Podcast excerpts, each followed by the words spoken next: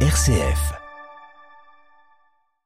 L'assaut du Capitole, une tentative de coup d'État, c'est ce que révèlent les premiers éléments de l'enquête, un an et demi après l'assaut historique du Congrès aux États-Unis.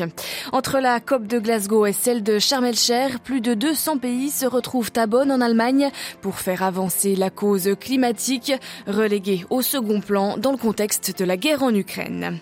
L'organisation de l'État islamique est-elle derrière l'attaque d'une église dimanche au Nigeria? C'est en tout cas les premières conclusions des autorités 40 personnes, dont des enfants, avaient été tuées. Des bâtiments de l'église gréco-orthodoxe à Jérusalem vendus à des colons juifs. C'est la fin de deux décennies de bataille judiciaire. Nous retrouverons notre correspondante sur place. Enfin, dans notre dossier, direction le Salvador, rongé par la violence des gangs. Et le président le plus jeune du continent américain prend le problème à bras le corps. Nous en parlons ce matin avec la responsable de l'association Point Cœur sur place. Radio Vatican, le journal, Marine Henriot. Bonjour. Aux États-Unis, un an et demi après l'assaut historique du Capitole, une commission d'enquête parlementaire a commencé hier à dévoiler ses conclusions. Plus de 1000 témoins ont été entendus, 140 000 documents passés en revue pour répondre principalement à une question. Quel fut le rôle de Donald Trump dans cette attaque? L'audition du jour était diffusée en prime time à la télévision américaine. Une première session qui aura permis de refaire le fil de cette journée du 6 janvier, tragique pour la démocratie américaine. New York, Loïc Loury. Des images inédites et glaçantes, celles d'une journée entrée dans l'histoire, le discours incendiaire de Donald Trump, la foule de ses partisans forçant l'entrée du Capitole et la détresse de la police. Tout cela a été diffusé hier sur un écran géant derrière les neuf membres de cette commission d'enquête. Selon son président, un homme en est responsable. Donald Trump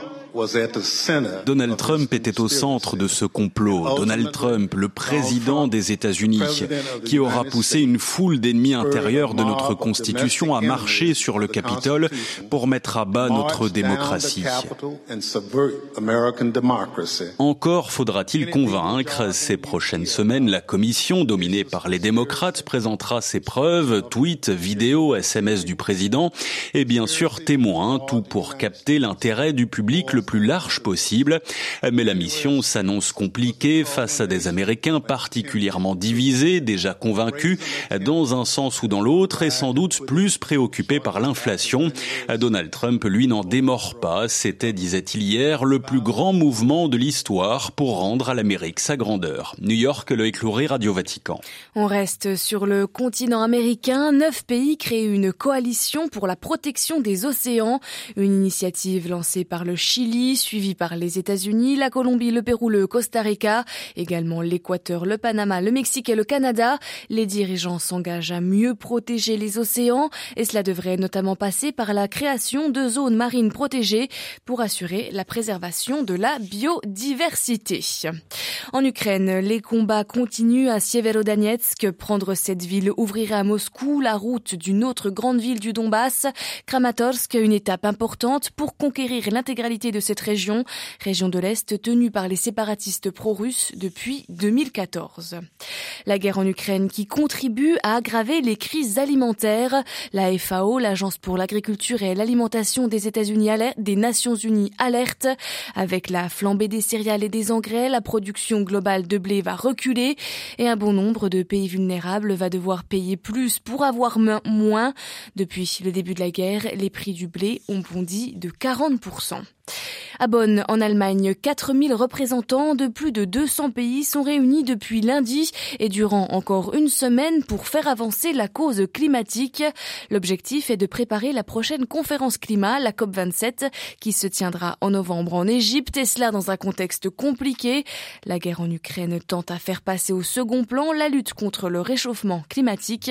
À Berlin, Delphine Nerbolier. Le conflit en Ukraine a tendance à faire oublier le réchauffement climatique. Pourtant, l'urgence est réelle, comme le rappellent cette semaine les participants à cette conférence climat de Bonn. Les représentants ont une dizaine de jours pour obtenir des avancées concrètes, notamment pour renforcer les objectifs de baisse de gaz à effet de serre. L'an dernier, à Glasgow, la communauté internationale a décidé de faire plus d'efforts d'ici 2030. L'objectif reste de limiter la hausse de la température à 1,5 degré, même si, dans l'état actuel des choses, température pourrait augmenter de 2,8 degrés si les pays ne réagissent pas.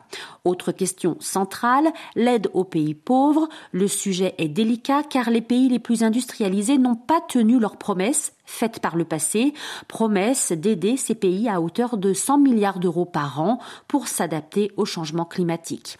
Le troisième dossier enfin concerne la création d'un fonds pour aider les pays qui souffrent déjà des effets de la hausse de température, mais là aussi, la question reste très polémique. Berlin, Delphine Herbolier pour Radio Vatican. À peine installé, le nouveau président somalien Hassan Sheikh Mohamoud appelle la diaspora somalienne et la communauté internationale à venir en aide à la population population menacée par une sécheresse historique qui frappe la corne de l'Afrique. La Somalie est vulnérable, a-t-il dit hier lors de son discours d'investiture. Selon les Nations Unies, près de la moitié de la population somalienne souffre de la faim. Dans le centre du Mali, la ville de Boni, 30 000 habitants, est sous le contrôle des djihadistes depuis fin mai. Les terroristes empêchent la circulation sur la route principale, la RN16, qui relie Mopti à Gao. Les autorités craignent que les vivres viennent à manquer pour la ville de Boni. Les habitants sur place ne peuvent plus sortir de la ville, notamment pour effectuer leurs soins médicaux. Après l'attaque dimanche de la Pentecôte d'une église catholique dans le sud-ouest du Nigeria, dans laquelle 40 personnes, dont des enfants, ont été tuées, le gouvernement nigérien soupçonne l'ISWAP, l'organisation de l'État islamique en Afrique de l'Ouest. Les premiers éléments de l'enquête ont été partagés hier à Abuja, Ishaka, Adegboye. L'attaque s'est produite de la ville d'Owo, située à plus de 1000 km des régions où sévissent habituellement les djihadistes de l'État islamique en Afrique de l'Ouest. Mais la violence de cet assaut et le mode opératoire utilisé rappellent la méthode. Selon les premiers éléments communiqués, des balles de Kalachnikov et des fragments d'engins explosifs improvisés ont été retrouvés sur le lieu du massacre, ainsi que trois engins explosifs improvisés non explosés. Le nouveau bilan fait état de 40 morts et de 60 blessés. Pour rappel, le nord-est du Nigeria est le théâtre d'une insurrection djihadiste menée par Boko Haram et l'ISWAP qui a fait plus de 40 000 morts et de 2 millions de déplacés. Depuis plusieurs mois maintenant, l'ISWAP a lancé des attaques meurtrières en dehors de la zone où il sévit habituellement touchant les régions voisines de Taraba et de Yobe. Deboya Abuja pour Radio Vatican. Et à noter euh, cette initiative de l'imam de la ville d'Owo, là où a été attaquée l'église. Il a organisé une cagnotte pour aider la communauté chrétienne locale. Plus de 1100 euros ont été récoltés ces derniers jours. C'est la fin d'un épisode judiciaire qui dure depuis près de 20 ans. En Israël, la Cour suprême valide l'acquisition par une organisation ultranationaliste juive de biens fonciers de l'église grecque-orthodoxe, un célèbre hôtel pour pèlerins en plein cœur de Jaffa, dans la vieille ville de Jérusalem. Sur place, Valérie Ferron. Ce verdict de la Cour suprême donne donc le feu vert à l'association des colons religieux Ateret Kohanim pour s'emparer de cet hôtel situé près des rues menant au patriarcat latin, grec catholique et grec orthodoxe ainsi qu'au Saint-Sépulcre. Ça prise signifie une intensification de la colonisation israélienne dans la vieille ville de Jérusalem, occupée depuis la guerre israélo-arabe de juin 1967 le patriarcat orthodoxe a dénoncé la prise d'otage de la vieille ville par les colons israéliens ainsi que la politique israélienne qui vise à effacer l'identité multiple de Jérusalem et à en éradiquer son héritage arabe, chrétien et musulman. Ce verdict est venu mettre fin à une bataille juridique de 17 ans lors de laquelle les avocats du patriarcat ont délivré des milliers de documents démontrant les méthodes frauduleuses utilisées par les colons israéliens pour s'emparer de ce bien foncier pour les Palestiniens. Le verdict démontre une fois de plus la connivence totale entre le système juridique israélien et son entreprise coloniale, régulièrement dénoncée par les associations des droits de l'homme. Jérusalem, Valérie Ferron, Radio Vatican. Au Liban, tension autour d'un champ de gaz offshore qu'Israël veut exploiter, mais cela est hors de question, a averti hier soir le Hezbollah libanais. Le chef du Hezbollah déclare que son mouvement ne restera pas les mains croisées face au pillage des richesses naturelles du Liban.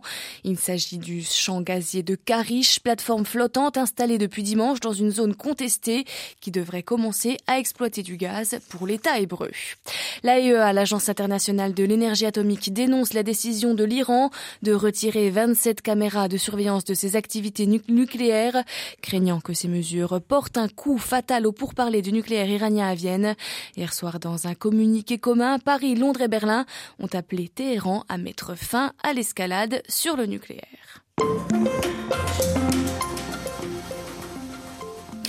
Il a troqué son statut de millénium pour celui de chef de guerre au Salvador. Trois ans après son arrivée au pouvoir, Nayib Bukele, 40 ans, est plébiscité. La cote de popularité du plus jeune président du continent est à plus de 91%. Il doit son succès à la lutte engagée contre les maras, ces redoutables bandes criminelles qui sèment la mort dans le pays. Le président a proclamé la loi d'exception. Les rassemblements sont suspendus, tout comme l'inviolabilité des correspondants. En deux mois, plus de 30 000 personnes ont ont été. Les choses ont changé, c'est ce que nous explique Cécile Formeau, la responsable de Point Cœur. Il y a beaucoup plus de police ou d'armée qui circulent maintenant dans la ville, y compris dans notre quartier. C'est sûr qu'on sent chez les personnes qu'on connaît bien, on sent une, une espèce de tension, de peur croissante. Après, ils continuent leur vie, hein. ils n'ont pas vraiment le choix, donc ils vont travailler.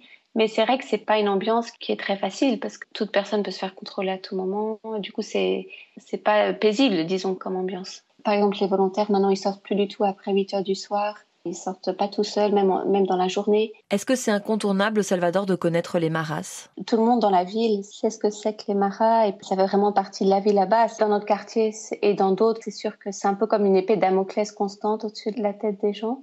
Même dans d'autres quartiers de la ville où ils sont peut-être moins présents, il y a quand même, ils peuvent quand même donner lieu à une certaine violence, c'est-à-dire euh, il peut y avoir des enlèvements, des, mais est-ce que par exemple vous percevez euh, leur présence dans votre quotidien? Alors nous on le voit surtout au niveau du travail, c'est-à-dire que comme il n'y a pas de travail, c'est un peu la tentation notamment pour les jeunes gens de rentrer dans les maras parce qu'après c'est une façon d'avoir de l'argent, d'avoir une certaine vie assurée. Du coup, on voit un peu ce choix constant que les gens ont à faire entre avoir une vie qui est pas avec les maras, mais, mais du coup qui est beaucoup plus difficile parce que pas d'argent, pas de travail, ou une vie peut-être plus facile mais du coup avec la concession à faire euh, au Mara.